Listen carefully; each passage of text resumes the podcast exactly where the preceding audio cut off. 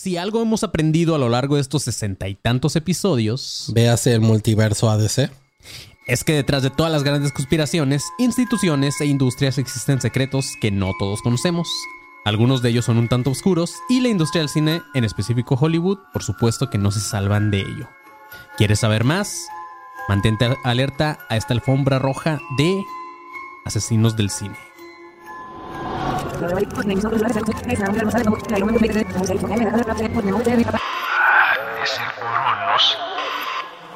ADC. Déjà vu. Bienvenidos a un nuevo episodio de Academia de Conspiraciones o Asesinos de el Cine o de Cinéfilos o de Closet. Eh, yo soy Manny León, soy con Rubén Sandoval, Le Pinche Panzoné, Sup Hollywood bitches. Marquito fucking Guevara Buenas, buenas. y una de nuestros recurring characters, Andy Blue. Hello, hello. Andy, hay un dinosaurio que se llama como tú, Blue. Ay, sí. Un velociraptor. igual tiene manos pequeñas, igual que yo, entonces soy.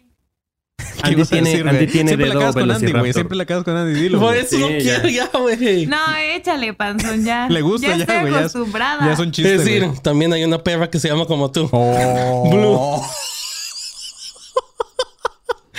La Blue de Blues Clues. La Blue de Blues Clues es una perra. Ya sé, güey, pero sí suena. Ese no lo veía venir.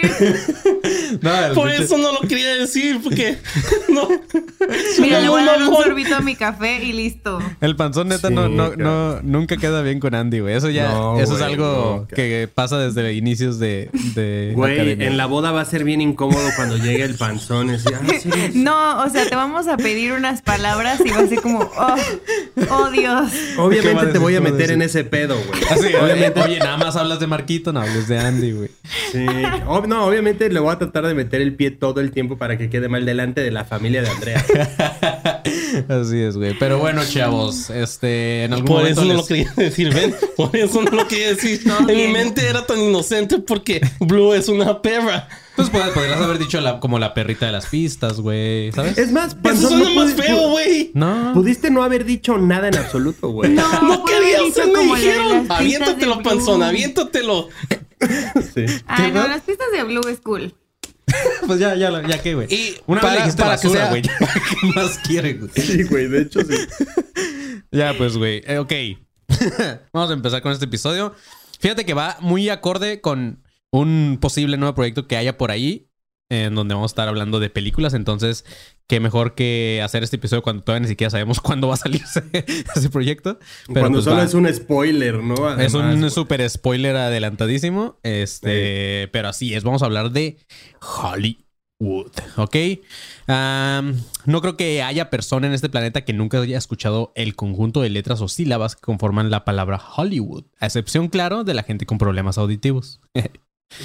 Como todos bien sabemos, Hollywood eh, es la capital o la meca del cine, pero aparte de ser un lugar geográfico, también cuando se menciona se hace referencia a una de las industrias más grandes de este mundo. Aunque también Bollywood ha tomado fuerza. Panzón seguido lo menciona porque al parecer le mama ver películas de Bollywood. Yo nunca sé dónde verlas, güey, pero sí he visto videos de YouTube muy cagados. Es, es- es justo mi duda, güey, porque, o sea, de repente hay como clips que cortan y están en, están en Facebook y así, de, de películas eh, Sí, de Bollywood. bollywoodenses, ¿sabes? Que son exageradas de a madre, Sí, güey. está como muy cagado. Están. Pero nunca sé dónde ver algo. Me imagino que ni como un stream. Creo que También Netflix una tiene, plataforma, ¿no? tiene películas de Bollywood. ¿Sí? Yo jamás he visto, güey. O sea, yo solo sé Sí, que es Bollywood que hay unos es. códigos secretos para buscar el- los catálogos de Netflix. ¿Ah, neta? ¿Neta? Sí. Sí. Órale, güey. Uh, mira, podemos, podemos ver una de esas en nuestro nuevo proyecto. Yo casi todo lo poco que he visto, o si veo alguna película de Bollywood o cosas así, YouTube. En YouTube hay un chingo de películas piratas, güey. El huevo. Pues bueno. Ya saben ahí los que están escuchando esto. Si no saben qué es Bollywood, pues nada más imagínense un cine más exagerado que el de los chinos. Sí, güey, imagínate quisiera ser millonario, pero con rápidos y furiosos, y al mismo tiempo tienes que hacer Armageddon. Y gente bailando. Ajá, mientras hay una coreografía muy extraña y mandalas. Y mandalas. Güey, Sí, está verguísima. Pero sí se ha levantado un chingo. y todos se mueven así. Ajá, Simón. Es como ver la de Life of Pi o algo así de esa madre, pero ajá, como Ah. más exagerado. Güey, de hecho, la película del panzón es Life of Pi. Life of pie, of cakes, of pancakes, of hamburgers. Huevo, güey. Pero ok, güey. Como de costumbre, en mis guiones me gusta empezar aburriendo al panzón. Así que vamos con un poquito de historia. Y panzón, pues aparte eso ya lo escuchaste porque es un déjà vu. Pero Marquito y Andy es nuevo para ustedes, así que ustedes van a aprender algo de aquí, ¿ok? Aparte de toda la gente que nos escucha. Pinches sonidos ya cada vez más culeros que los de la Guau, cotorriza. Sí, güey, no mames, ya el panzón está en multimedios, güey. ¿Qué pedo? Ah, pero está bien, güey. Ok. ah, es importante mencionar que todo empezó con tan solo una casualidad meteorológica, güey. ¿Ok? El 27 de diciembre de 1913, el director Cecil B. DeMille y los productores Samuel Godwin, eh, quien es el futuro, quien sería el futuro creador de MGM, y Jesse Lasky se basaban en un tren, eh, se bajaban en un tren de Flags- eh, en Flagstaff, Arizona. Un pequeño pueblo en donde creían que era el lugar idóneo, idóneo para empezar con el rodaje de una película, típica película vieja de, ese, de los que hacían antes los gringos, los de viejo oeste, que se llamaba El Mestizo. Pone que sí podía quedar, tú se basaban en, una- en un tren, güey. ¿Por qué? Porque la primera película, la ¿Fue un primera película móvil fue un tren. ¿La neta? De Ajá. hecho, ajá, justo eso pasa en la invención de Hugo Cabret. Ujú. El, o sea, el señor que está arreglando cositas en ese como estación de tren y así, Ajá. era el que era un director de cine. Bueno, te, te lo hacen pasar por un director de cine. Y él dice Que una el vez entró tren. una carpa, exacto, y vio un tren, güey. Ujú. Órale, güey. Eso no me lo sabía. Ujú. Dato- otro dato curioso, fue la primera película que se pasó. Ajá. Creo que fue como... Fue lo que dura ahora un TikTok. Ujú. Ah, no le puse a grabar esa mierda. Una, una, Ahorita una me- story, exacto. Me recuerdo, hijo de tu pinche. Pero ajá, fue eso. Y, ah, y los. ¿Cómo se le dice a la gente que va a ver películas?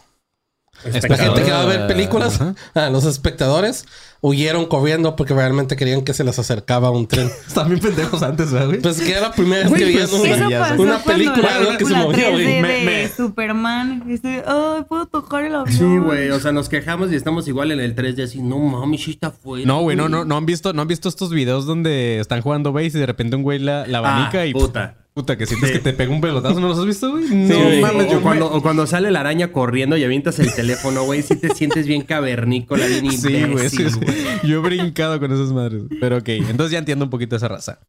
Pero apenas llevaban unas horas en Flagstaff, Arizona, mientras que al mismo tiempo en que planeaban todo lo relacionado al rodaje, les cayó una tormenta que inundaba varias locaciones que tenían pensado usar. Entonces dijeron como que, nah, no mames, aquí va a ser imposible grabar esta madre, güey. Entonces se subieron de nuevo al tren y pararon en Los Ángeles, California. Alguien les recomendó que se dieran una vuelta a un barrio denominado Hollywood, ya que al parecer sería un lugar perfecto para esta película que era El Mestizo, una del viejo oeste. Cuando llegaron, se dieron cuenta que el clima de este lugar en Los Ángeles era perfecto, ya que había sol, varios lugares desérticos y los precios eran muy económicos. Decidieron rentar una granja que serviría como estudio y oficina. A esta granja se le conoció como The Lasky The Mile Barn, la que justamente ahora se puede vi- visitar y tiene el nombre de Hollywood Heritage Museum. ¿Sí es Heritage? Sí, ¿verdad? Este, el mestizo, o como se llama en inglés, The Skull Man, eh, en 1914 se convertiría en la primera película oficial de Hollywood. Aunque según historiadores del cine, porque sí, también es una pro- profesión el historiadores del cine, concuerdan en que ya se habían usado locaciones en este lugar para algunos cortometrajes como El Conde de Montecristo en 1907 y aparte ya desde 1910 algunas pequeñas productoras ya habían comenzado a abandonar Nueva York y New Jersey para instalarse en diferentes lugares o spots ahí de California. Pero no solo el clima y los bikinis en las playas de California fueron fac- un factor importante para que varios productores y directores eligieran Hollywood como un, lu- un lugar eh, pues, muy bueno para sus rodajes. En ese tiempo ni bikini sabía, güey.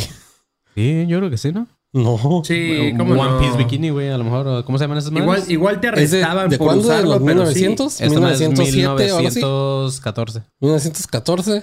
¿Tú crees que no, güey? No, en ese tiempo yo creo que. ah, ahorita tú síguele, pero. Ahorita te investigo. Sí, yo creo que sí ya había, o sea, ya Sí, te arrestaban güey. por usarlo, pero O sí. sea, dijeron claro. los 1500, pues, pues sí, güey, taparrabos, güey. Ajá, Pero pues, claro. 1900 y algo ya bikinis, güey. De hecho, yo creo que Eva traía un bikini, güey. Sí, Si a esas nos vamos, estaba desde el año uno. desde el año uno, güey. Jesús traía bikini, güey. Ajá. Ok. De hecho, no, no, no. eh, no, güey. Adán, Esos eran Adán los tipos de swimsuits que se usaban en 1914. Sí, en la época de los Eran los Ryan Twilight. completos, ¿no? ¿Eran los qué? Ajá, los completos que parecían como vestidos, güey. El bikini es un invento moderno. Y un One Piece no se le dice bikini, es un One Piece. Mm. Un swimsuit. bueno. Bikini son las dos partes. Pero igual, Panzón, eso, eso era más encurado que. Dime si estoy mintiendo o no, Andy, porque tú eres mujer, tú usas bikinis. No, Yo sí, no. el bikini es Aunque me gustaría. piezas. Güey, estaría poca madre que usaras bikini, güey. Para un episodio, güey, justo. güey. Güey, claro. Ok, en realidad todos estaban dejando la costa este de Estados Unidos debido a que había detectives y matones espiándolos, ya que tenían prohibido grabar películas sin pagar un- una patente de Edison, que luego le fue atribuida a Lumière eh, después de pelear por ella.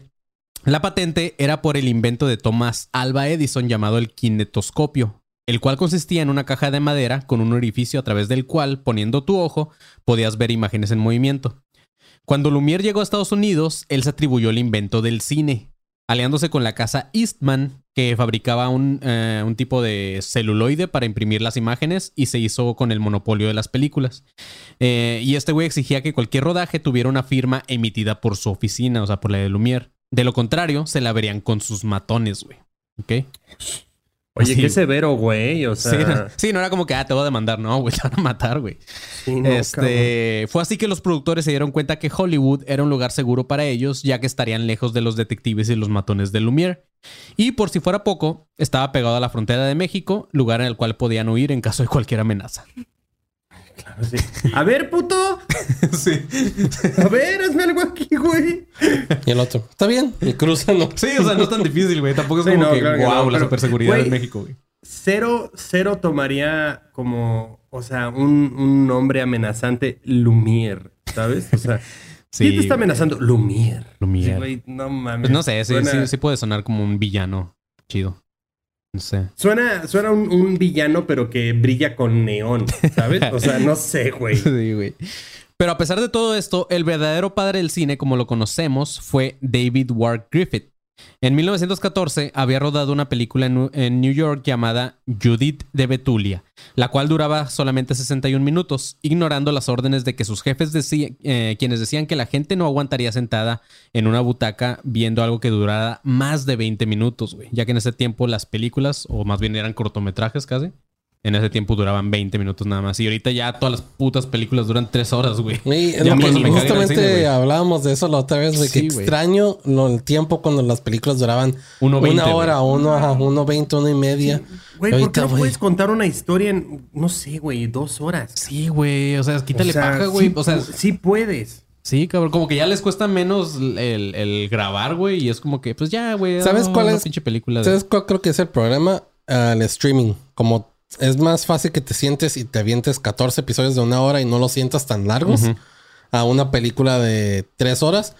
La gente es como que, ok, ¿por qué se quedan viendo nada más series por horas Pero y es que, horas? es que, güey, antes, antes películas de tres horas nada más tenías El Señor de los Anillos, güey. Este, pinche, no sé, Creo no que- sé si Harry creo que Potter, más- güey. Creo No, que Harry más Potter tiene no. que ver un poco con los, con los cliffhangers que tiene cada capítulo, güey.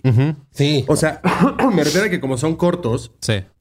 Tiene que tener un final que digas, ¿qué, pa- qué va a pasar, güey? Entonces, Sí. o, o cómo, va a, cómo va a solucionar esto. Entonces, te enganchas, pero te enganchas cada 35 minutos, cada Claro, 40, güey. a lo mucho. Entonces, o sea, una película, un formato tan largo, hay veces que dices, pudiste haber cortado esto y no pasa nada, güey. sí. Güey, pero después, después, después de los 30, neta, ya a la segunda hora te estás durmiendo en el cine, güey. Es que eso es a lo que voy, como dice Marco, como cada episodio te lleva, lleva un cliffhanger con algo que te engancha y están viendo que hay más revenue y hay más vistas Sí, sí, en sí. episodios de streaming y eso que en películas, como que aunque no lo acepten, muchos directores o muchos productores han visto ese modelo como algo que tienen que seguir porque En es como películas. que, oh, a la gente le gustan las cosas que duren más. Y, y no, güey, a mí me da No, una... put- No he visto la de Batman, güey. porque- Ya lo hemos dicho que el tamaño no importa, güey. No tienen que ser largas, ¿sabes? No, Sí, no, ya no he visto ser la de unos muy buenos porque 20 minutos, Me quedo, neta, me voy a sentar a ver una película de tres putas Sí, no, horas. güey, no, la me da una hueva. y- Es como verla y en dos sé que va a estar mejor, buena porque he visto por todos lados que está Sí, chida. está muy verga. Pero no sé. Pero ok, güey. Griffith, el vato que les mencionaba, buscaba hacer proyectos más ambiciosos después de 400 filmes de tan solo 15 minutos de duración que el vato ya tenía. Decidió juntar a su equipo de técnicos y actores y se mudaron a Hollywood. Un año después, Griffith estrenaba una película llamada El secreto de una nación, que era ya un largometraje que duraba 187 minutos, ya era un putero a comparación de las películas que estaba haciendo. Eh, estas marcarían un antes y un después en la historia del cine. A partir de aquí, Hollywood empieza a crecer gracias a la industria cinematográfica y por fin los dueños de terrenos empezaban a ver ganancias. y cada vez se iba encareciendo el poder de instalarse en este lugar y sus alrededores. Ya para 1923, eh, un vato llamado Howard Johnston Whit- Whitley, eh, un poderoso agente inmobiliario y agente de negocios, mandó colocar unas grandes letras en la colina más alta, las cuales anunciaban el nombre de su urbanización, llamado en ese tiempo Hollywood Land. Eh, con el tiempo se fueron cayendo las letras y solamente quedó lo que conocemos hoy en día como Hollywood. O sea, se cayó el Land. Eh, y esta, esta fue la historia de Hollywood. Eh, y pues ya nos vemos en el siguiente episodio. Nah, no es cierto, güey. Broma, güey. güey. Qué chingón estuvo, estaba padre, güey. Sí, Mucha conspiración. Nah, no es cierto, güey. Qué buen episodio. Cortito, como las películas no lo son. Este, ¿cómo has ap- aprendido a lo largo de los sesenta y tantos episodios, Panson? Véase el multiverso de ADC. Donde antes como que Marquito estaba como fuera del, mu- del multiverso, ¿sabes? Como que, como que Marquito marcó un, como, ¿cómo se dice? Todavía no cruzaba el portal. Ajá, como Ándale, que fue no. un, fue un, no, no es de vu, ¿cómo se llama la, la teoría que hicimos, güey? De cuando cambian las cosas. Ah, sí, el, el efecto Mandela, güey. El, el Marquito es un efecto efecto Mandela. Este, entonces durante todos los episodios que llevamos como acá de un efecto Marquela. Ajá. No suena raro eso. Hemos, hemos ya señalado que no hay institución ni personajes o industrias tan importantes que se salven de las teorías de conspiración. Así que, Panzón, en este episodio también vamos a hablar, obviamente, de las teorías de conspiración en fucking Hollywood. Pero no antes, Panzón, sin ir a los. Inicio de espacio publicitario. Güey, se Andy. siente bien regresar a la normalidad. Gracias. Ay, siento como, siento como si ya me hubiera quitado el cubrebocas, ¿sabes? Digo, ay, ya puedo salir sin esta pendejada en la cara, güey. Ay, ok. Eh, sí, eh, digo, eh, ya, ya debemos de estar para cuando salga esto a, a una cuatro semana. días. literal, ¿cuatro días? Pues sí, sale el Wow. martes, miércoles, jueves, viernes, sábado. Ya, o sea, cuatro días. Cuatro días para que se realice eh, este show que llevamos eh, planeando, anunciando y esperando pues durante mucho tiempo. Eh, Casa Inclán, Guadalajara, nos vemos en cuatro días a partir de hoy. De hoy. Entonces, Y, eh, justamente los, los links están en la descripción del video. Entonces, si eres de Guadalajara y estás escuchando esto y todavía no tienes video, ojalá alcances porque estoy seguro que esa cosa se va a llenar. Sí, Esa- ese, ese venue va a reventar. Entonces, eh, pues alcanza boletos en fila VIP para que compres boletos para Casa Inclán. Ahí nos vemos para conspirar y vamos a tener dinámicas, vamos a llevar merch, vamos a llevar muchas, muchas, muchas cosas. Así y es. también, Pero si aguanta, no nada más eso, güey. Si estás, si estás escuchando esto en alguna plataforma de audio donde puedas ver la descripción del episodio, también ahí va a estar el link para que le piques mientras nos escuchas. Y te vas, mientras nos escuchas, estás comprando tus boletitos hacia gusto. Y Ándale. los compras. Si Entonces, es que hay, güey. Si es que hay todavía. si es que hay todavía, pues, porque si es sí se que están acabando. Digo, la gente siempre se espera para el final y ahorita nos, nos dimos cuenta que ya están empezando a avanzar ahora sí los boletos. Entonces, son poquitos, así que corre y cómpralo. Y Sí, güey, porque también, o sea, sigue este pedo de no pueden entrar tantas personas Sí, sí, sí. y, o sea, el cupo está limitado. Entonces, o sea, antes de que digan, es que, ¿por qué se llenó? Ya me quedé yo afuera, ya te los vi ni en el panteón, porque al, panteón tampoco vamos a anunciar a dónde vamos a ir ni a qué hora, güey. Exacto, güey. Al panteón de. Entonces, eh, los boletos también para Monterrey, porque vamos a estar allá el 16 de julio en el Escocés. Entonces, también ahí están los boletos en fila VIP para que compren ambos, ambos, ambos boletos. Y también para que pasen a eh, conspirar con más gente en el grupo de alumnos conspiranoicos 2.0 en Facebook. Ahí mandan solicitud, nosotros los aceptamos. Ahí se arman los memes, ahí se arman eh, los jueves de complacencia. También ahí van a estar varias cosas. Y para que nos sigan en Academia de Conspiraciones en todas las redes, TikTok, Facebook, Instagram, Twitter, ya saben, todas esas cosas, o ADC Podcast Oficial, y también para que pasen a ver el Patreon, eh, sobre todo, sobre todo el Patreon, Sí. eh, para que nos den dinero. Entonces, eh, pasen al Patreon porque tenemos niveles desde, el- desde un dólar hasta 25. Y la neta es que están súper, súper, súper chidos. Sí, y deja- contenido eso, exclusivo y todo. ya la gente estaba pidiendo que se retomaran las teorías del caño que antes se hacían en YouTube. Mm, Y pues ahora, ¿qué ujú. creen? Esas se volvieron exclusivas para Patreon. Exacto. O sea, caño. siguen existiendo, pero en el universo de Patreon. Ento- de hecho, o sea, mira, si te suscribes al Patreon, ahí desde el nivel creo que dos o tres ya tienes acceso al contenido exclusivo. Entonces, es. tampoco es tanto, bro. Ahí está. Para que ahí lo tengas, ahí lo tengas a la mano. Eh, teorías del caño va a recupera, Episodios pero solo para Patreon. Así Exacto. es. Entonces, eh, pues pasen a todas esas cosas que nosotros les ofrecemos, pasen y denos dinero. También los lives, eh, acuérdense que los episodios que estamos lanzando ahorita se están grabando completamente en vivo y pueden, pueden hacer donativos o en los lives que también vamos a estar haciendo, puedes donarnos dinero y darnos eh, euros. Monedas uruguayas. Nada más quedan Ajá. muchas. Puedes donarnos, mira, si quieres darnos dinero venezolano no me importa, pero que sean 6 trillones de... Y creo que es poquito, güey, de todas formas, güey. Y sigue siendo como 6 centavos, ¿verdad? Pero, o sea, bueno, dónanos un 20 trillones para que sean 100 pesos, gracias. Y Sí, ya. bueno, ah, Maduro, ¿quieres hablar con Marquito? Sí, sí. Convierte 500 pesos a tu moneda nacional, amigo. Ujú. Ok. Pregunta cuánto. Pregunta si hay suficientes ceros. Pero no, eh, muchas gracias a toda la gente que dona y así. Sí. Pero pues nada, eso yo creo que es todo. Así es, Panzón. Así que con esto, a menos que tengas algo que agregar, ya. Ah, no. Iba a agregar algo, pero mejor después que lo platiquemos nosotros. Mm, ok. Eso, eso suena Un sexy. espacio publicitario. Así se quedó la gente con, con el anuncio que ahorita ibas a hacer y que no hiciste. ¿Está bien? Ujú, De hecho, sí. Ey, es una mala puntita. Después Sí. le damos todo. Yo. haciendo más la puntita porque no les puedo meter más. el. De hecho, me dio la punta. Punta y media. ok, güey. Quiero aclarar de una vez eh, que estoy consciente de que lo que hablarem- hablaremos aquí, obviamente no es todo, como lo mencionado en varios episodios. Hay miles de teorías y antes de que se atrevan a comentar o mentarnos las madres diciéndonos que nos faltó hablar de algo, este, o que somos unos pendejos por no tomar los temas en serio, que siempre nos reímos y todo ese tipo de cosas que a veces nos ponen comentarios bonitos. Este, eh, pues nada, este es mi puto guion y mi puto episodio, así que voy a hablar de lo que yo quiera, ¿ok? Así que Eh, investigamos lo que podemos, güey. Investigamos lo que podemos. Esa era una frase Eh, recurrente. Tranquilos, del- mira, siempre puede haber una segunda, tercera, cuarta, quinta parte. Tranquilo, Sí, bro. güey. Y aparte, Tranquilo, pues güey. obviamente voy a dejar fuera algunas teorías ya muy conocidas de Hollywood, como la de las religiones. ¿Cómo cuál? La de la... ¿Igual más? La de la... Verga. no. No es cierto, güey. Ok, ya. Vamos a empezar. Así que... Este, pues, ¿qué les qué?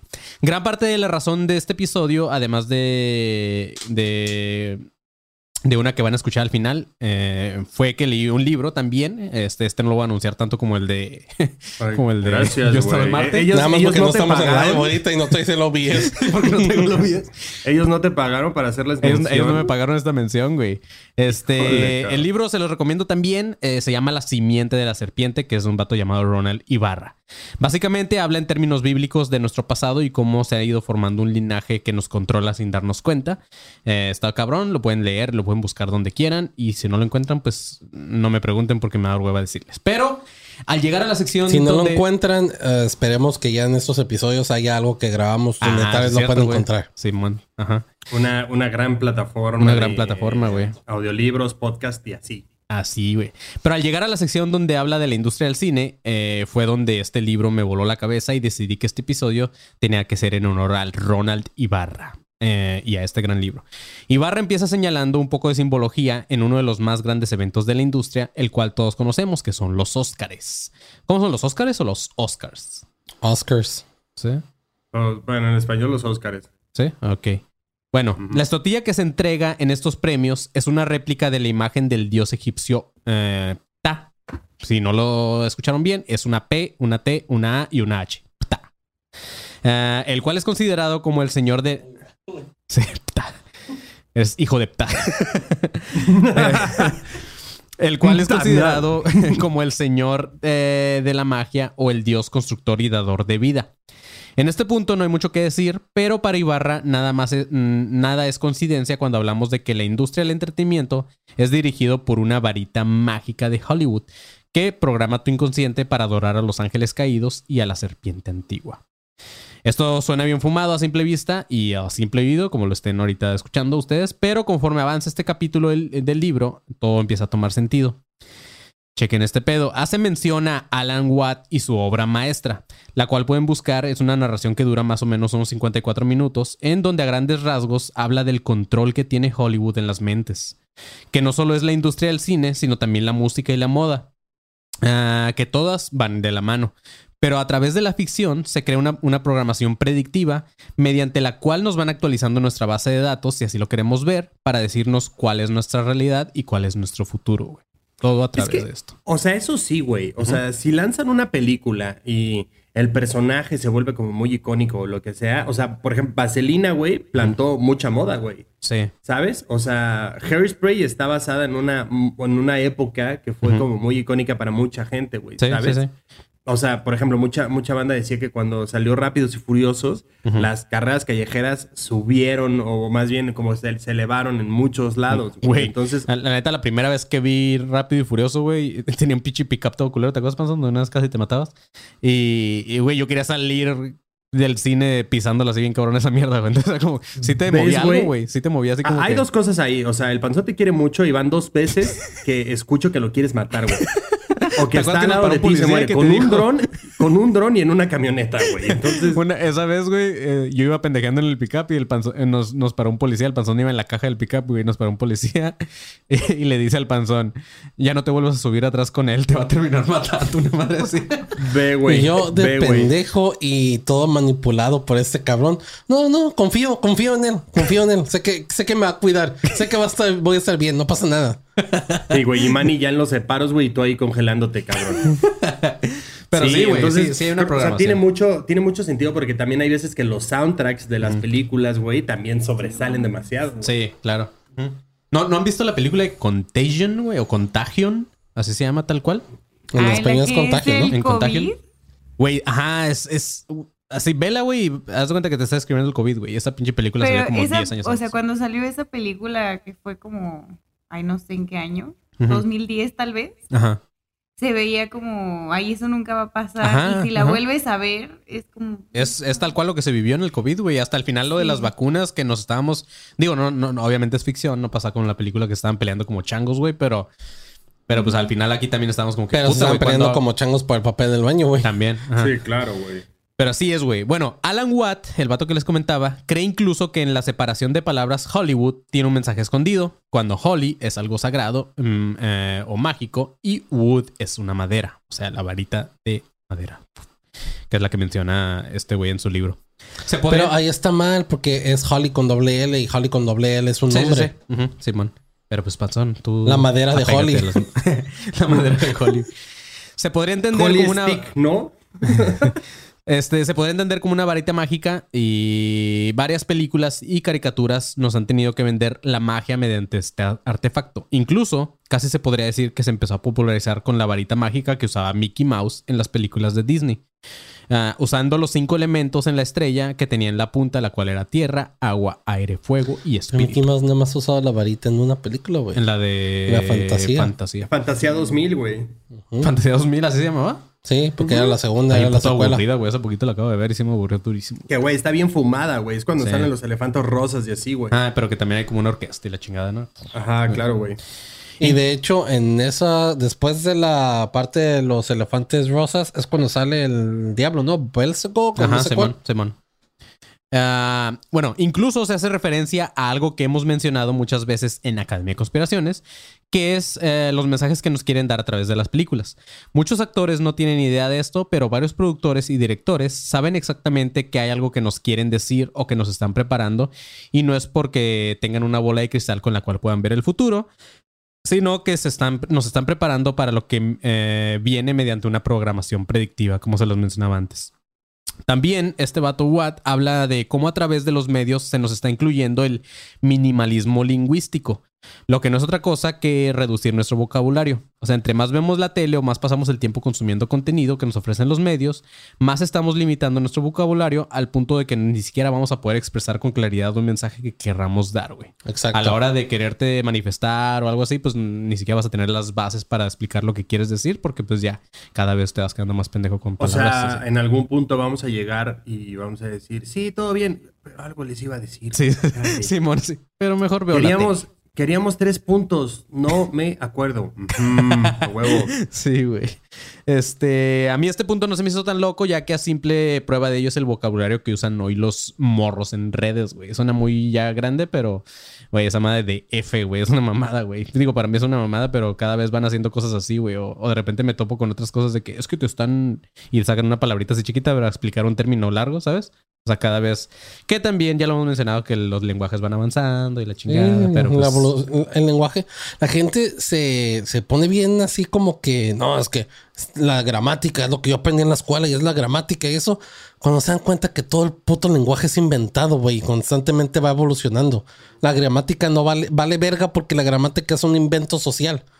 sí, díselo a la colombiana. Sí, o esta. sea, de hecho, de hecho, los emojis hacen un gran paro, güey. Ah, Sí. claro, güey. O sea, Oye, los jeroglíficos pueden haber sido emojis, güey. No, me te acabo de mandar uno que dice dame chance, estoy y te mandé el pinche. Sí, pero no supe, que- no emoji. supe si es que me dijiste, dame chance, déjame tomo un y una caca. Entonces era como que me como una caca, me tomo un baño, me... ¿Qué era, güey? No sé, no entendí, güey. O sea, o- ahorita los stickers, güey, qué gran maravilla, güey. O sea, yo, yo Ah, cambié sí. de celular y lo que más me dolió fue perder mis stickers en WhatsApp. Sí, mándenle sticker al Marquito, ahorita les paso el número. No sé. No, no mames. ok, güey. Alan Watt habla del minimalismo lingüístico de los jugadores de fútbol, por ejemplo, en las entrevistas al terminar los partidos, güey. Eh, porque de una u otra forma, inconscientemente, estamos predispuestos a imitar a nuestros héroes o ídolos. En pocas palabras, pues hay que leer más, chavos. Pero ahí también te pones, o sea, la mayoría de los jugadores de fútbol, yo que no veo fútbol, Esos también pendejos, güey. no, no, güey. Bueno, no sé, Sí, probablemente sí, pero. La mayoría, porque así hay güeyes muy preparados. Probablemente sí, pero la mayoría tampoco quiere dar entrevistas, güey. Lo único que quieren es jugar y es como que. No, pero todos hablan lo mismo. No, sí, un, un partido difícil. Y no sé Güey. qué. Pues es que, o sea, si, si ya, si te- ¿cómo te sentiste con la derrota? ¿Qué vas a decir? Pues, sí, estoy triste porque nos ganaron esos güeyes porque son mejor que nosotros. O sea, Justamente Espera, hace poco. Ajá. Hace, hace poquito, güey, estábamos viendo el partido de vuelta de no sé quién, cabrón. Ujú, Pero el pinche Tigre es una pendejada de esas, güey. Y entonces era, era el, eh, eh, eh, más bien era el primer partido y ya sabes que se juega ida y vuelta, ¿no? Sí. Entonces era el primer partido y habían ganado creo que 2 2-0, una cosa así, ¿no? Entonces están grabando, güey. O sea, literalmente ya le estaban pasando el micrófono a este güey y ya ves que atrás les ponen como un fondito ahí de Sí. que tiene como patrocinios y así, ¿no? Entonces estaban así y se escuchó, güey, perfectamente yo escuché, güey, que le dijeron, vas a decir, güey, que todavía faltan eh, 90 minutos y que no está nada definido, güey. Y güey, ok, sí, sí, sí. Y entonces voltea y, y le pregunta como, ¿qué, qué opinan? No sé qué. No, pues todavía faltan 90 minutos y todavía no sé qué. Y yo como, A la verga, yo, güey. ok, ok, ok, qué raro. O sea, digo, es normal, ¿no? Pues lo que dice, Sí, lo sí. que todo el mundo responde, ¿no? Pero es como un. O sea, pues, ¿qué, qué no es obvio, güey? ¿O Sí, sí, está claro, guionizado? ¿O qué pedo, güey? ¿Por qué? O, pues, ¿qué, güey. qué va a decir el otro güey? No, pues a huevo, les partimos el culo. Pues no, espérate, güey. Tranquilo, cabrón. Güey, es otra conspiración, güey. es que también es probable, güey. O sea, no sé a qué, a- en qué mitad del juego estaba viendo Marco, pero si faltaba todavía 90. No, o sea, ya se ve que Minutos. el partido y se refiere a que todavía falta un partido el de vuelta, güey. O sea, Ah, otros 90 minutos. Ah, ok. Pero bueno. Eh, Es, que no veo fútbol, amigos. Sí, ya se nota, panzón. De hecho, me acordé de algunos comentarios haters que hemos tenido que dicen que hablamos tanta mamada que no estamos aprovechando el grande y hermoso vocabulario de nuestro lenguaje. Entonces, panzón, somos parte del minimalismo lingüístico. Me La vale program- verga. La programación predictiva es muy importante para Hollywood. Incluso en el episodio de eh, que alguna vez tocamos panzón de la marihuana, hablamos de la propaganda que se, se le hizo a la droga para quedar muy mal. Y todo esto fue a través de la televisión. También por eso vemos tantas películas de guerras y de destrucción o de un futuro distópico, porque en realidad están trabajando en nuestro subconsciente para implantar la aceptación de esta realidad. Una pregunta es por qué estas películas cuentan con tanto conocimiento. Bueno, eso es lo que se pregunta este güey Alan Watt, ¿no? ¿Por qué, tantas, ¿Por qué estas películas de guerra cuentan con tanto conocimiento de tácticas de guerra, armamento y utilería del ejército? Este, obviamente porque pues les facilitan esa información, pero pues porque como a tanto detalle, ¿no? Entonces en este punto, según este güey, no estaría muy loco pensar que cuentan con el apoyo del gobierno Pero para contarnos porque estas historias. muchas de las tácticas ah, muchas de las tácticas que han usado la milicia y militares ah, son basadas en Ah, tácticas no, sí, como está, históricas. está el pinche libro de la no sé qué de la guerra, güey.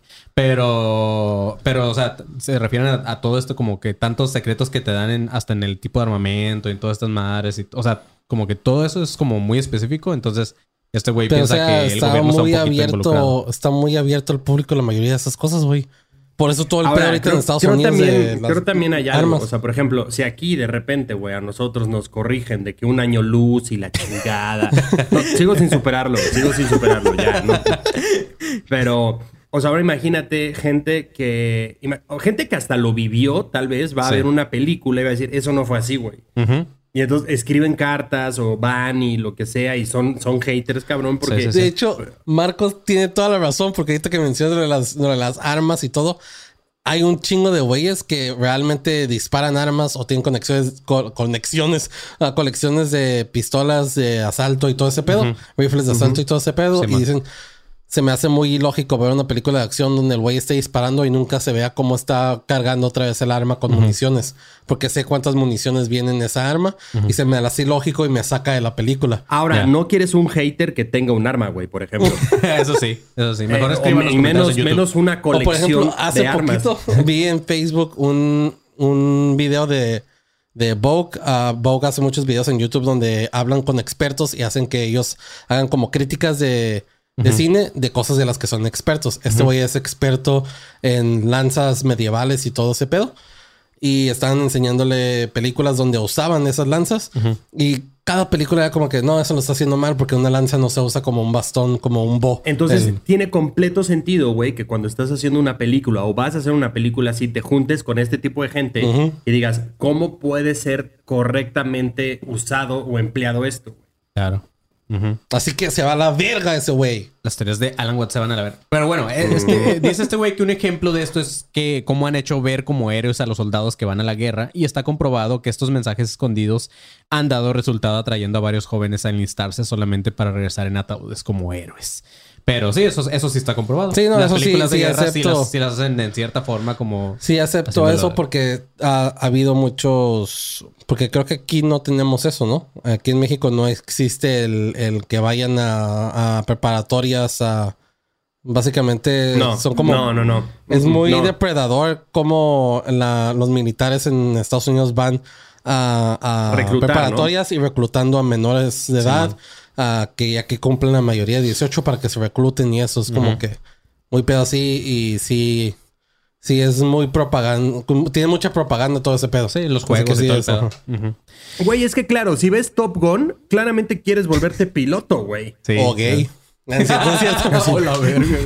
O Tom Cruise, ¿no?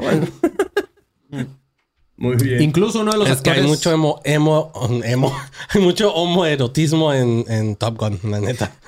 Cabe señalar que antes de empezar este episodio, el Panzón dijo, ya no voy a hacer comentarios gays. Lo primero que dice.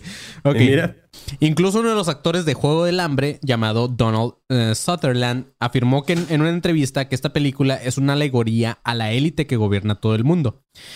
Ronald Ibarra en el libro dice que al parecer son hasta, hasta cínicos al hacer este tipo de películas, ya que nos dan un contenido entretenido, entre comillas, para meternos un mensaje en el subconsciente. Y pues nosotros ahí estamos como pendejos comiendo palomitas mientras vemos imágenes de lo que podría ser nuestro futuro.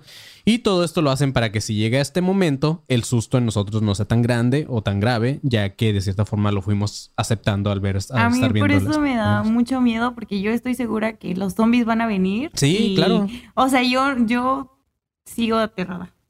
Y sigo, estaría, y estaría sigo poca queriendo un madre. episodio de los zombies, dice Andy. Estaría poca madre que empezara a pasar y de repente un güey grite, no mames, ¿dónde está Katniss, güey? ¿Saben qué? Necesito dos cosas para salvar al mundo, güey. Una, un arco y flechas. No mames. Pero no, sí, este. Eh, por ejemplo, en la película de la naranja mecánica, ya ves cómo le abren a este, a este vato los ojos, güey, y, y que le están Ajá. poniendo imágenes y lo están preparando para este pedo. Pues básicamente es lo que está pasando con nosotros, nada más que no Bueno, estamos eh, comiendo palomitas. con ese güey lo estaban. ¿Cómo Sí, lo fue eso? Una, una caja. Ah. Lo estaban acondicionando, güey. Ajá, acondicionando para quitarle sus. Como si fuera una rata de sus laboratorio. madres violentas que Sí, tenía el vato. Era como una prueba para, para los este, hospitales psiquiátricos. esa madre. Pero. Discúlpame, Manny, pensé que no entendías los Ah, está simbolismos de verguísima, Kubrick. güey. Está muy verga. Güey. Bueno, bueno. Ibarra también menciona al Señor de los Anillos, donde hace un- una, una alegoría a un anillo, que es una... No, no es, no, es un anillo.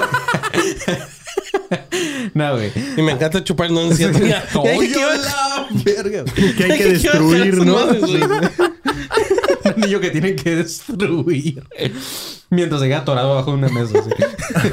Este... Te tienes que destruir con tus cuatro mejores amigos. Ayúdame, hermanastro. Me quedé atorado. El Señor de los Anillos, donde hacen la alegoría a un anillo para gobernar, pero en realidad el mensaje es que existe un linaje que gobierna el mundo.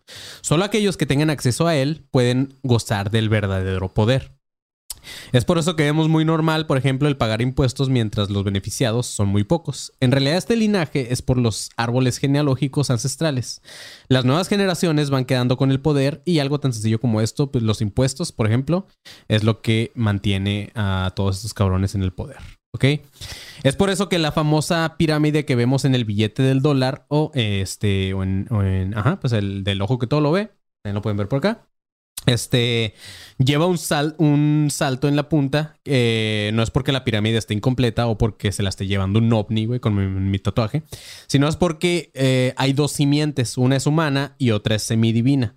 Por eso se puede ver esta separación, porque ambas partes están hechas de ladrillos de diferente material.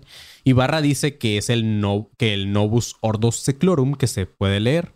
Es como comenzó en realidad hace 6000 años, donde los líderes híbridos, como se les llama, como les llama este vato en su libro, han estado gobernando el mundo. Y es por eso la separación de esta pirámide. Entonces, como a lo que se refiere este cabrón es que por todas partes nos están metiendo simbolismo, así como que para que en algún momento digan, ah, pues sí, siempre estuvo ahí, nunca lo vi, güey. Ah, Pero ¿qué tal? O sea, ¿qué tal que no, güey?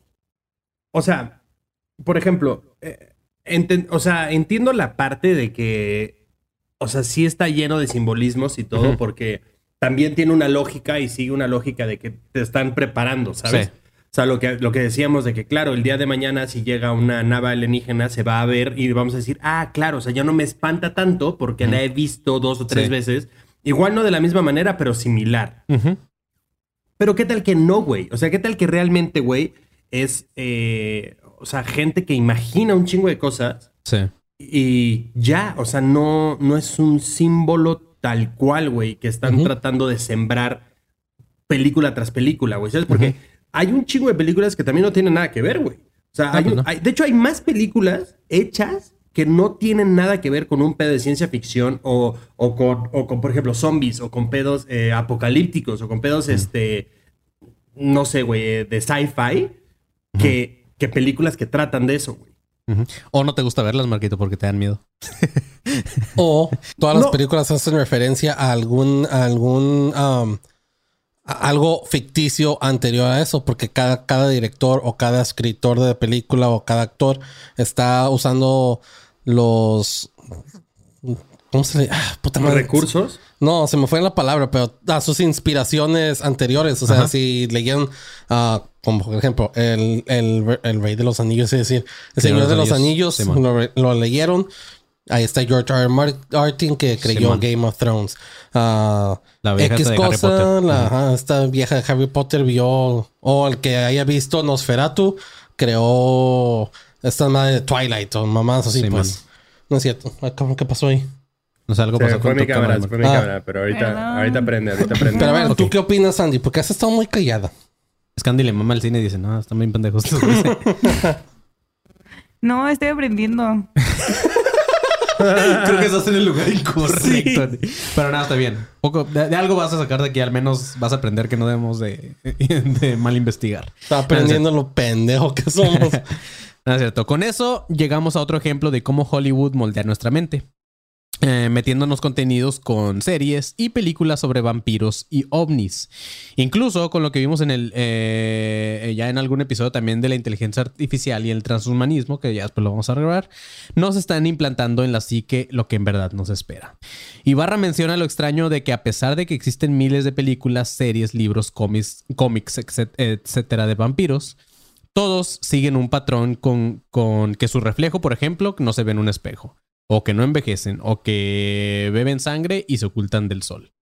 Para él es mucha coincidencia que esto no se cambie a pesar de que es un ser de ficción, el cual se podría modificar sin problemas. Entonces, si no existen en verdad, ¿por qué sabemos particularidades sobre ellos? Y aquí sí se me hizo muy pendejo Ibarra al mencionar eso. Pero, este, ajá, este güey dice Yo, que es un yo ejemplo. puedo, o sea, no, no justificar eso, pero, o sea, por ejemplo, si mañana saliera un vampiro, güey, que sí tiene reflejo, todo el mundo, todo el mundo va a decir, eso es una mamada, güey.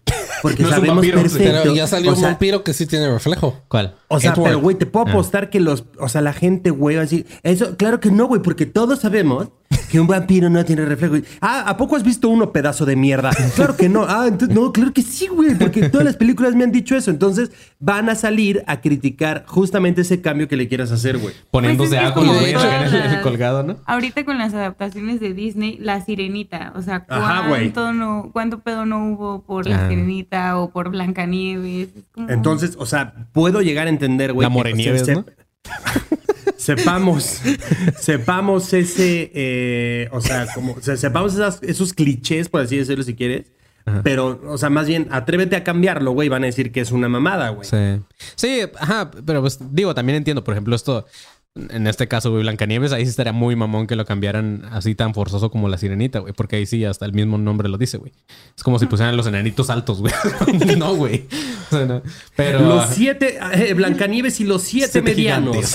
Ay, los siete vatos norm- estatura regular. Güey, Blancanieves y los siete ventis. Pero ok, güey. Este personaje de vampiros en realidad se creó con Bram Stoker en su novela de Drácula. Y a diferencia de los ovnis y los zombies, eh, los cuales Hollywood sí cambia su antojo, es que en realidad en la novela de Drácula se habla sobre ciertos sucesos reales. Eh, donde Vlad Dracul, que se le conoce también como el empalador, tenía todo esto que mencionó anteriormente. Y a orillas del río Danubio extendía su legado y este río atravesaba Europa y fue la vertiente por donde la tribu de Dan se extendería hasta colocar la casa real, lo que hoy conocemos como Dinamarca o Danmark o la marca de Dan. Justo hay una profecía sobre Dan. Eh, en el Génesis 49, 16, 17, dice, Dan será como la serpiente junto al camino, como víbora junto al sendero, que muerde los cascos del caballo de modo que su jinete caiga hacia atrás. Un dato relevante en esta parte es que hasta el mismísimo príncipe Carlos, en una entrevista en un documental de la BBC, afirmó que en sus libros eh, genealógicos aparece justamente Vlad Dracul dentro de su, lin- de su linaje de sangre. No sé si vieron esa madre. Eh, No o sea, el empalador es familiar lejano del príncipe Carlos. Entonces, eh, sí, es, al final, eh, pues era realidad. Entonces, Bram Stoker en realidad sabía lo que estaba hablando en su novela y sabía los orígenes de todo esto. Pues hay algo raro ahí, güey, porque, o sea, esa señora lleva viva 800 Sí, claro, siglos, cabrón. Sí. y está güey. intacta, güey. O sea, esa señora O sale... sea, yo creo que nos vamos a morir antes nosotros Sí, que claro. ella. No mames. O sea, esa señora está más joven que Margot Robbie ahorita. Y ¿Quién es Margot? está- ¿Margot qué, güey? Margot, Margot Robbie, no sé quién es Margot ¿quién es, Robbie. Es la que la hizo de Harley Quinn, Ah, es la que ya, salió ya, en el Sí, logo de Wall Street. Güey. Sí. No mames, se ve más joven ella que. Dana. Güey, se ve más joven eh, la reina Isabel que Dana Paola, güey. Ah, pero nosotros tenemos a esta morra, ¿cómo se llama? La, la que está buenona, que ya tiene como 90 años. Ah, Maribel Guardia. ándale. También. Está más buena que la... Nosotros que la- tenemos a Chabelo, güey. está más buena que la reina, güey. Pero ok. Su personaje... Chabelo el empalador. Chabelo el empalado. Oye, güey. Ay, güey. Este, ok, su personaje, el de Bram Stoker, está, estaba basado en un hombre llamado Vlad el Empalador, gobernador de Rumania. Como dato, Rum es linaje de serpiente. En el siglo eh, XV en Transilvania. Este Vlad era hijo de Vlad Dracul, que significa diablo o dragón, y que fue iniciado en la antigua orden del dragón por el emperador del Sacro Imperio Romano en 1431. O sea, todo esto es real, no es una parte de la historia, sino que todo esto es Yes. el personaje real de Vlad. Y era empalador porque usaba una lanza y empalaba a sus enemigos y de ahí los colgaba. Eso sí, también. ¿Ah? La verga, güey. El No, emblema. porque hacía buena mezcla para el cemento, güey. Simón, sí. el maestro empalador, ¿no? El, Vlad, el, emp- el maestro empalador, güey. Traía una mochilita de Dora la exploradora, ¿no? sí, justo, güey. El emblema de esta orden era. Pinches albañiles. Ok. El emblema de esta orden era un dragón con alas extendidas y colgando de una cruz. Y si es verdad lo que dijo el príncipe Carlos y la familia real proviene de Vlad el Empalador, estamos hablando de un linaje donde existió y probablemente sigue existiendo quien se alimenta de sangre y energía humana, güey. ¿Eh? Como la béisbol, güey. Oye, güey. Aquí es donde hace sentido muchas preguntas que tenemos del por qué algunos personajes de la realeza se ven tan extraños, güey. ¿Por qué no aparentan su edad, Marquito, como lo de- me decías? Eh, ¿Acaso usarán el adrenocromo y todo esto de lo que ya hemos hablado, güey? Eh, estas no son teorías que se acaban de crear con memes, güey. Son teorías que ya existían incluso desde antes de las declaraciones de Carlos acerca de su árbol genealógico. Entonces, ¿será coincidencia todo este pedo? No sabemos. Güey, qué raro está eso. Ibarra también habla sobre la bella y la bestia, en el que el cuento, según él hace alegoría a Eva y al dragón. Y se basa en que en el cuento original de 1550 se narra la historia de amor entre una serpiente y un adolescente. La primera versión que salió se le atribuye a Gianfrancesco Straparola en su libro de cuentos llamado Le Piacevoli Noti. Ah, luego fueron moldeándolo hasta llamarse La Bella y la Bestia. En la última versión, en la de la película real, no sé si la vieron ustedes o en la, en la live action, esa madre. Ajá. ¿La de Eh, Emma Watson? Ajá. Ibarra cree que la bestia podría en realidad ser Baphomet. Y la razón es que en ninguno de los cuentos se le ha puesto como un hombre cabra. Pareciera ser que los productores lo hicieron conscientemente y en lo personal estoy de acuerdo con Ibarra porque sí, cuando vi la película justamente fue lo primero que pensé. Es como que, güey, ¿por qué tiene pies de cabra y así? O sea, nunca lo ponían así. Este, y sí parece mucho un demonio. De hecho, hay una parte donde se ve una sombra y parece justamente como un diablo. No, no la recuerdo, la neta. Algo que es verdad es que la mayoría de las creencias que tenemos o lo que creemos conocer es gracias al cine o la televisión. Y esto no es una teoría, es verdad y se ha comprobado que los medios nos hacen creer lo que ellos quieren y se aprovechan de que al humano promedio se le hace más cómodo presionar un botón de la televisión o de un radio que investigar y ponerse a leer para llegar a una verdad. Otra de las teorías acerca de Hollywood, dejando un poco de lado ya a Ronald Ibarra, es algo que ya mencionamos en su momento en el episodio de los sabios de Sion, este, que ya también pronto hablaremos de ellos, y es que, es que los judíos, según esto, controlan el negocio del cine. Eh, a principios del siglo XX, Estados Unidos asistía a la llegada de empresarios judíos al país. Ellos se vieron, ellos vieron, eh, los judíos vieron en el cine una oportunidad de crear una industria muy productiva. Veinte años después, un grupo de poderosos empresarios judíos creaban los estudios más grandes como Fox, Paramount, MGM, Universal Pictures y Warner Brothers. Todos estos siendo de güeyes judíos. En el episodio de los sabios de Sion hablamos del involucramiento de Henry Ford con los nazis. Lo- los que hayan escuchado eh, o esto o hayan eh, leído acerca de los sabios de Sion recordarán que incluso Ford compró un periódico llamado Dearborn Independent para poder tirarle mierda a los judíos a su gusto, güey. Ah, en 1921, este periódico, en este periódico salió una nota que decía algo como lo siguiente. Dice, cuando los judíos se hicieron con el control del cine, tuvimos un problema con el cine. Es propio del genio de esa raza crear problemas de carácter moral en cuanto al negocio en el que consiguen una mayoría. Entonces Henry Ford le tiraba bien duro a los, a los judíos. Pero Ford no se quedaba tranquilo con eso. En 1938 se involucró en la creación del Comité del Congreso de Actividades Antiamericanas, eh, una declaración fuerte de un investigador eh, en este comité y, y esa declaración fue la siguiente. El vato textualmente dijo, Hollywood está lleno de judíos. En Alemania estiraron demasiado el cuello y Hitler se encargó de ellos. Y lo mismo sucederá en este país si no se andan con cuidado. Así dijo. ¿Qué, güey? Eso lo dijo así literalmente, güey. Esas fueron sus palabras. Ándale, para ¿Qué todos los que quieren a comprar su puta F-150. Ujú. No, man. Sí, es de la Ford, ¿no? Esa. Sí, Mm. sabe muy verga. Pero sí, güey. Así literalmente dijo, güey. Hasta la fecha son muchas personas las que creen que siguen controlando Hollywood los judíos y que en realidad nos quieren vender una versión del holocausto que no pasó en realidad, la cual también ya hablamos en el episodio de los sabios de Sion. Ah, no de esta forma cruel que todos vemos en las películas. Esta idea nos lleva a lo mismo de manejar nuestra mente a su gusto mediante el entretenimiento. Lo cierto es que el negocio del cine sí llegó en realidad a ser controlado por los judíos. Sin embargo, tanto a los escritores como a los actores se les pedía que no se dejaran llevar por sus influencias culturales.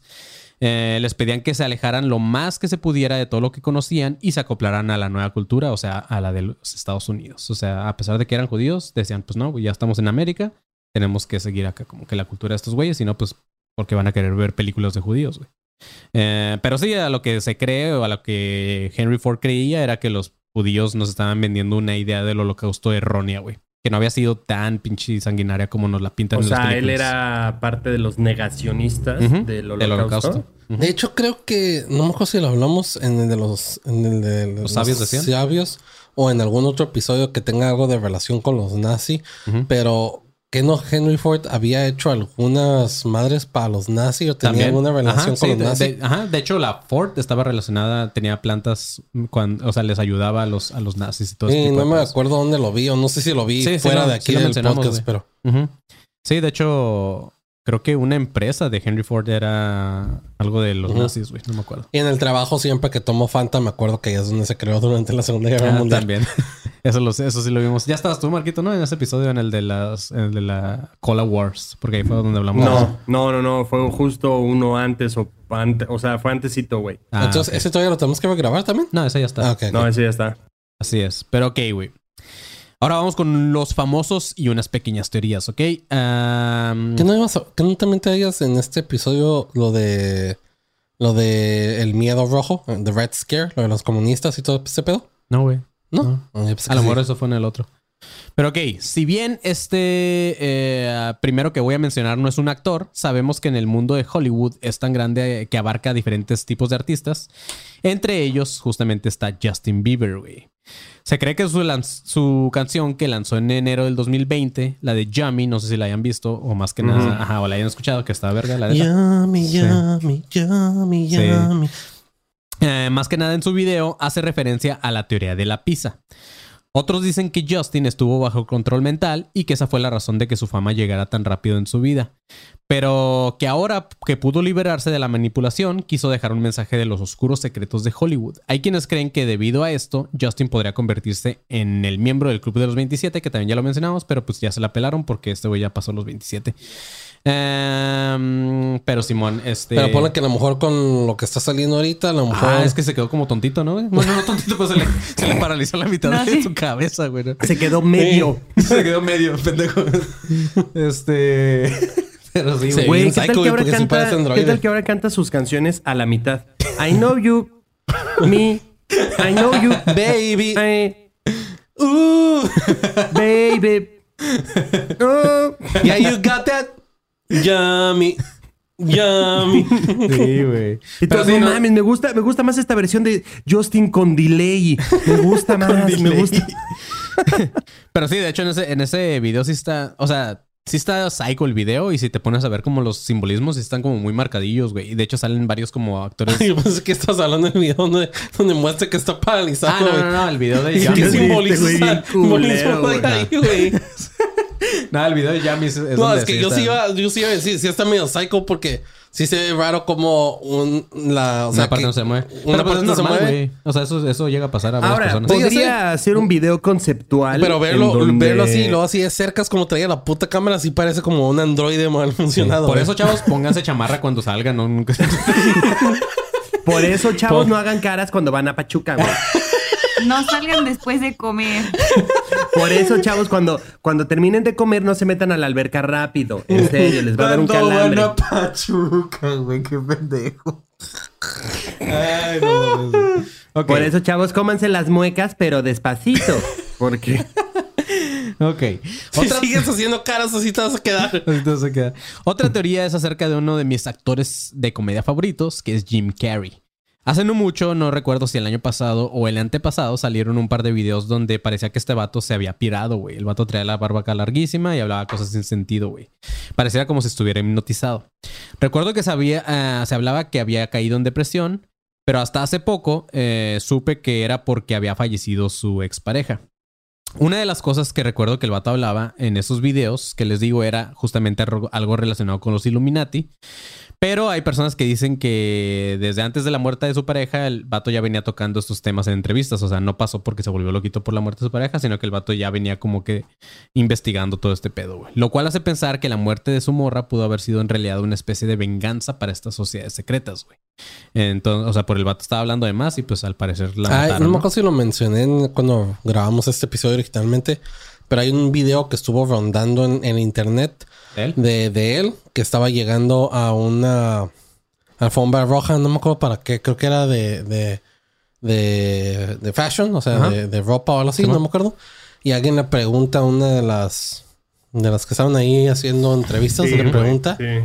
algo, no me acuerdo qué, y este güey se va en una tangente de que Ah, no, es que venimos porque pues no, no importa nada, o no sé, qué, no me acuerdo Sí, sí, sí, exactamente sí, sí, qué es lo que Sí, está diciendo, empieza a decir como... Le pregunté a mi agente a cuál era el evento más absurdo al que podía venir y era, y era este. Y empieza a dar como vueltas alrededor de la entrevista. De la, Sí, de la Sí, chica está bien loco, güey. Sí, güey, súper raro, güey. Se piró ese vato, pero, pero sí, este. Y de hecho, ahorita con este pedo también de, de Will Smith hizo una declaración, algo así de que por eso la industria está bien jodida y que de hecho este güey ya iba a dejar de hacer películas y no sé qué tanto cagadero, pero.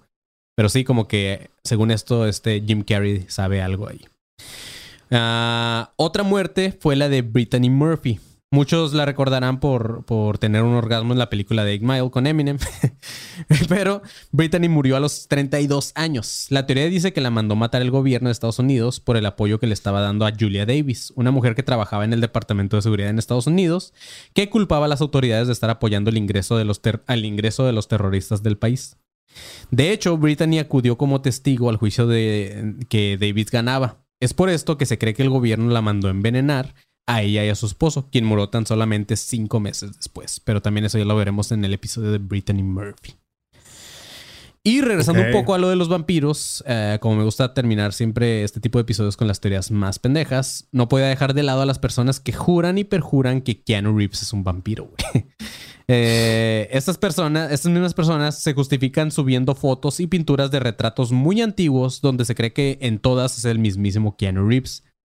Dicen que de hecho Reeves es tan buen pedo y tan amable como se ha hecho notar, debido a que lleva tantos años en la Tierra que su corazón se ha ablandado, güey.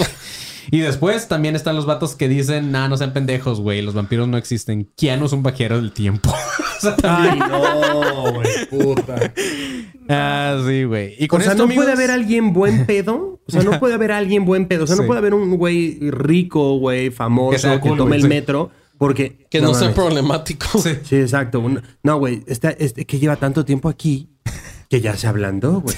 De hecho, de hecho, Claro. Es de los que menos se meten pedos, ¿verdad, güey? Eh, creo No, que no güey, ha sido pues- problemático jamás Güey, en su vida. es súper buen pedo, güey. Hay fotos de él ah, como si fuera vagabundo ahí en Nueva York co- comiéndose un jocho, güey. Sí, güey. Es como, güey, claro, Keanu, no mames, haz lo que quieras, güey. Fuiste neo, puedes hacer lo que tú quieras, güey. Así es, güey. Pero ok, con esto terminamos el episodio, chavos. Eh, así que, pues nada, güey. Espero que les haya gustado. Ahorita nos quedamos unos cinco minutos con los que estén aquí en el live. No es cierto. Ah, hoy no hay. Ah, pero está la costumbre, la costumbre. La costumbre. Pero así es, chavos. Este, espero que les haya gustado este episodio de Hollywood. Obviamente, vamos a hacer algunos específicos, como el de Brittany Murphy. Vamos a hacer eh, el de la religión esta de Hollywood. ¿Cómo se llama? Lo de la de Tom Cruise. Ah, cienciología. La cienciología, güey. Nos güey. cancelan esos güeyes. Entonces vamos a hacer ahí otros episodios que No, obviamente es están ligados pedo, a. Hollywood. Nada, pero nada, güey. Tampoco, o sea, tampoco lo voy a ver tan pendejo para meterme en pedos. Pero Es que Este. con cualquier cosita que hables mal de esos güeyes, esos güeyes Sí, siempre no, sí. mandan a sus abogados para hacerlo, pues entre comillas, y ¿cómo se le dice? Ah, allegedly. Lo dicen en inglés porque no me acuerdo cómo se dice en español la palabra. Pero es lo bueno de no ser gringos, Panzón. Porque de hecho, Dross Rotzank tiene varios videos hablando de esos güeyes y diciendo que son unos pendejos. y no le han hecho nada y sigue, güey. Entonces, Tan raros esos güeyes. No, no me caen muy bien. así es, güey. Pero también es un buen tema y hay más temas relacionados con Hollywood. Igual en los comentarios pónganos de qué otro tema podría ir ligado de artistas que tengan acá como sus pedos este, paranoicos. Y pues nada, chavos. Esto fue el episodio de Hollywood y sus conspiraciones. Un déjà vu más. Así que Pues nada, güey. Síganos en redes en, como Academia de Conspiraciones en todos lados o ADC Podcast Oficial. A nuestra invitada de hoy, Andy Blue, ¿cómo te pueden seguir? En como Andy Blue. En como En Instagram. arroba en como Andy Blue. en, como Andy- en Instagram como arroba Andy Blue. Este, síganla porque ahí también anda haciendo podcast. Ah, no, ¿ibas a hacer un podcast o ya no lo hiciste o qué pedo? Pues mira, lo hice en mi mente. Lo- en mis sueños, porque se trataba de en eso. mis sueños lo hice y estaba bien chingón. Tú dale, Andy, tú dale. Va- pronto lo va a hacer ahí. Este, ya que tengamos el, el- nuestra productora de academia, Ándale. metemos a Andy como. Sí, como produzcan proyecto. ustedes mi podcast. Ándale. Ándale y se lo vendemos a Sonoro. Ándale. Entonces, lo este, revendemos. sí. Pues nada, sigan a Andy porque pues también es- nos está apoyando ahí con como community management y todo este tipo de cosas. Así que pues también es parte del team de academia. Y no solo eso, también tiene sus. Está haciendo stand-up ella también y hace sus propios sets. Así que, es. Así que, pues sí, no es una don nadie. Así que, aunque el panzón se burle mucho de Andy. Lo hago. ¿Cómo se le dice cuando lo hago sin querer? Lo hago sin querer. Sí, güey, el día que quieras vas a ser más culero todavía. sí, sí. El no- día que no sé quieras me vas a hacer llorar. Sí, güey. Sí, sí, sí. A veces cuando te digo las cosas siento que te voy a hacer llorar. No, no. y las digo sin bueno. querer. Así es. Pero bueno, sigan a Andy como Andy Blue, a Marquito Guevara, ¿cómo te podemos seguir? Yo estoy en todos lados como arroba soy galletón. Ok. A mí, Manilo, me pueden seguir como arroba soy como león. Y al pinche panzón, ¿cómo te seguimos? A mí me pueden seguir como arroba debo, debo aprender a cerrar el puto hocico. Ah, pues así es, chavos. Eh, espero que les haya gustado. Compartan todo esto con sus amiguitos y manténganse pinches alerta, perros. ¡Alertas! Hidrátense, perras.